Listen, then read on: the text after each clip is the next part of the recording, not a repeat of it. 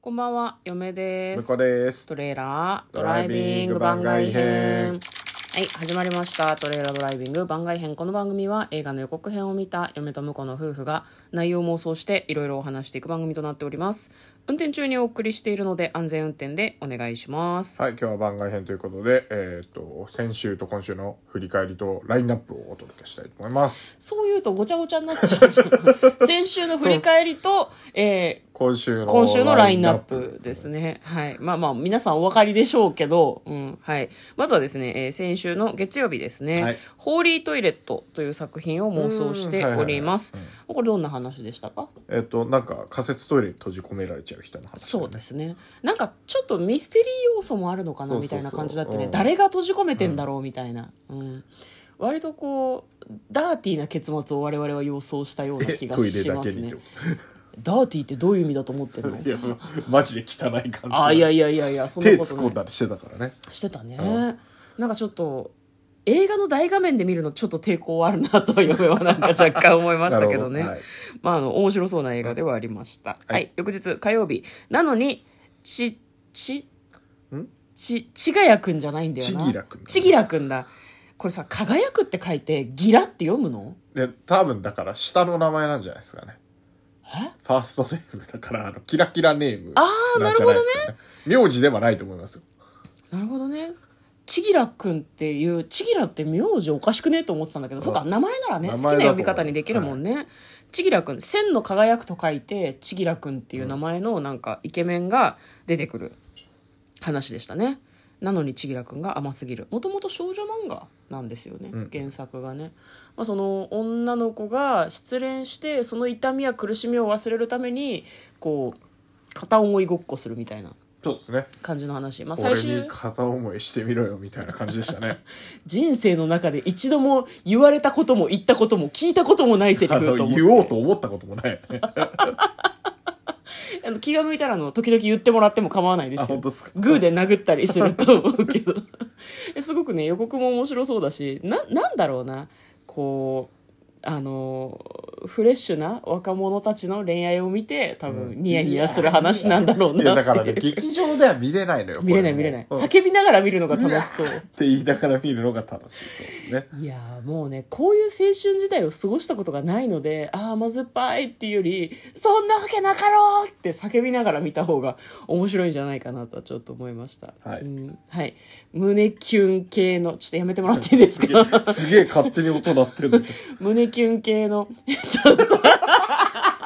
ど壊れちゃっピコンピコンじゃないんだよた。LINE が壊れてしまった。はい、そどんうなぞ。ことないですよあなた iPad をさなんか、うん iPad に LINE を入れてますけど今日昼間もすごいピンコロピンコロなってましたよピンコロピンコロならない しこれあのうちのお母さんがよくピンコロピンコロってああそうのスマホが鳴ることを言ってましたね、はい懐かしい、はいえー翌日水曜日ですね、えー、と100の質問をやっております妄想していくやつねあの急に人魚になってしまった私たち人魚になってしまったらどうするかっていうのを我々は妄想しました、はいまあ、あの人魚というこう生き物というかモンスターへの解像度を高めていくことでね、おのずと妄想が可能になるのかなっていうのなるはほどちょっと思ったんですけど、はいはいはいまあ詳しくはですねよかったらあの先週の配信でえタイトル変わってるかもしれないけど「人魚」っていう配信を聞いていただくと いいかなと思います、これねあのここここ数週間毎週言ってる気がするんだけどもうねに 2, 月と3月はもうタイトルがボロボロで「あ」とかはまだないんだけど「ドア」とか ね謎のタイトル何かどうか分かんなかったんで、これでした。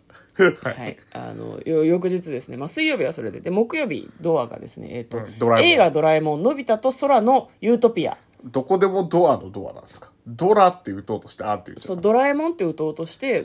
ご間違えてドアって打っちゃったんだけど、まあ、ギリわかるんじゃないどこでもドアのドア結構、ちょっと調子乗って喋りすぎてギリだった記憶がありますね。そうだっけあ、うんまあ、そうだったかもしれない時間なくてねううんんまあ、これはあれですよねあの「のび太と空の理想郷」って書いて「でユートピア」って読むんですけユどートピアコナンみたいな名前の付け方しやがってちょっと思いましたね、うんでもユートピアってそうかそういう理想郷の名前なんだねっていうことなんですよねいやだから英語で英語だよねユートピアってね、英語なのわかんない海外の言葉でざっくりねユートピアって日本語に訳すと理想郷なんじゃないのなるほど嫁はそういうふうに把握してますけどねまあドラえもんの映画の妄想をしております、翌日、えー金曜日ですね金曜日が「おっと嫌とわれいう男嫌われ嫌われ男の一生みたい な何でしたっけオ夫ットーという男 言ってんじゃんだか らさトムハンクスがなんでわざわざトム違う名前うるせえなトム・ハンクスが出てる映画ですねこっちは喋ってんだよ まあそういう、あのねちょっとねハートフルっぽい感じの作品だったんだけど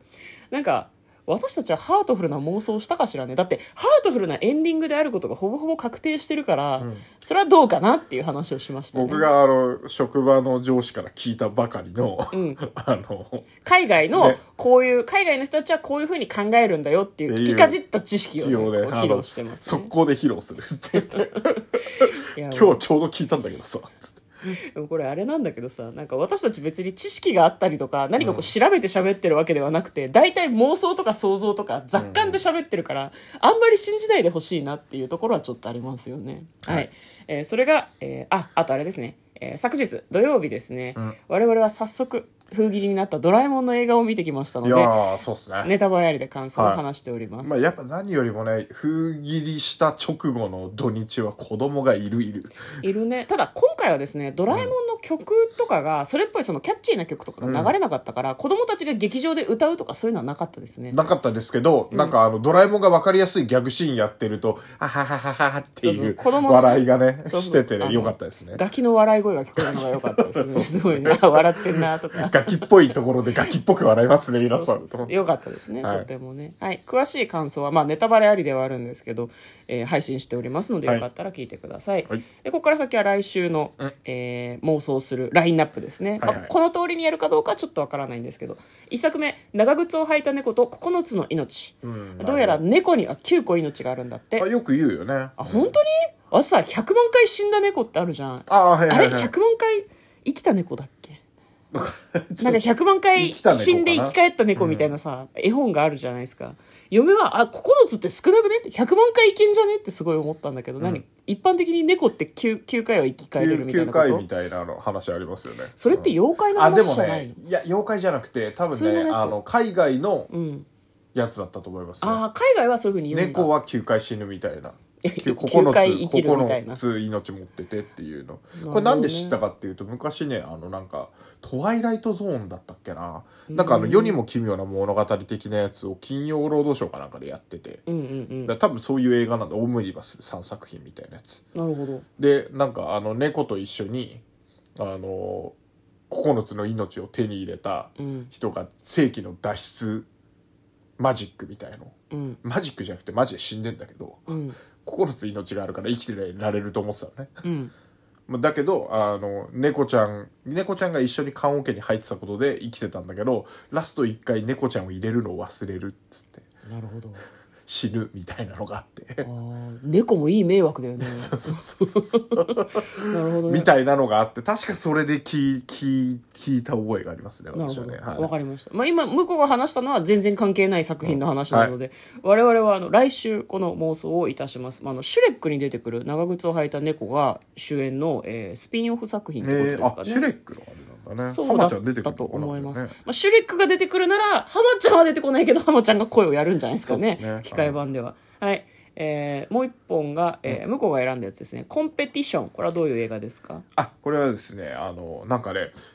大富豪かなんかがうん世紀の映画を作るんじゃいって言って、うん。でなんか最高の監督と俳優とっていうのを揃えて、うん。あのなんていうのコンペをするんですよ ああ、コンペティションってそうコか。ンペティションってそうなんだけど、だから最高の映画を作ろうとするんだけどなんかみんなあのくせ者だらけだから、うんこれ本当にうまくいくのみたいなへー感じに多分お客さんがハラハラしながら、うんあのなんだろうなお客さんはえっ、と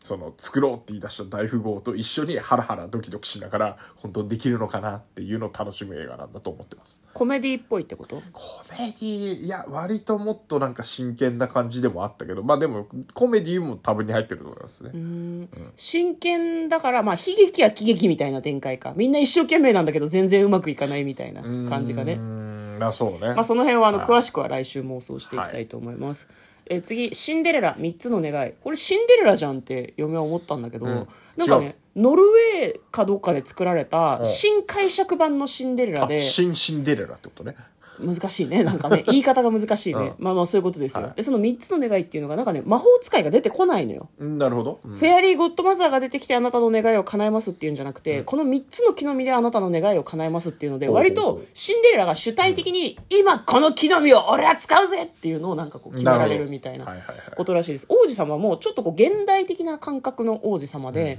なんか、うん女の子を自分から選ぶのってどうなのみたいな、なんかそういうこうへー複雑な悩みを抱えた人みたいはいはいはいはで、ちいょっと面白そうでしたね。はい、またノルウェーなのでみんなこう寒いから毛皮着てたりとかしてそういうのもなんかちょっと見た目も割とそのお国柄を反映してて面白いなっていう目は思いました、はいえ翌日「新仮面ライダー」来たね汚いシーン新新ゴジラ新ウルトラマン新仮面ライダーはいこれどどんなやつですかどんなやつも仮面ライダーですよ安野さんが作る仮面ライダーでございますそうっすね、うん、でも多分原あのウルトラマンもそうだったんだけど原作とか、その一番最初の作り手たちのイメージとかそういうのを大事にしてるっぽいので、だから今回もあのなんだろうね今の仮面ライダーみたいにこうかっこいいあの超人っていうよりはなんか改造人間で、ダークな感じの雰囲気なんじゃないかなとは思いますけどね。なるほどね、まあ、仮面ライダーは割とずっとダークな雰囲気のような気がするけどまあまあ最初はねでもだんだんだんだんやっぱちゃんとヒーローとしてさあ明るそうくなんだ楽しくみたいな部分出してきてるんだけどんまあこれは一番最初のなんだろうな本当にダークな仮面ライダーなんじゃないかなっていうのを僕は期待してますけどねなるほどね嫁は予告をまだ見てないのでちょっと楽しみにしておりますそろそろ封切りなんですねえっ、と3月18日公開でございますちょっと見に行きたいなと思っているはい、はいということでえーまあ来週も一生懸命妄想していきましょうはい、嫁とだからトレーラードドラライイビビンンググ番番外外編編ももああっったたねね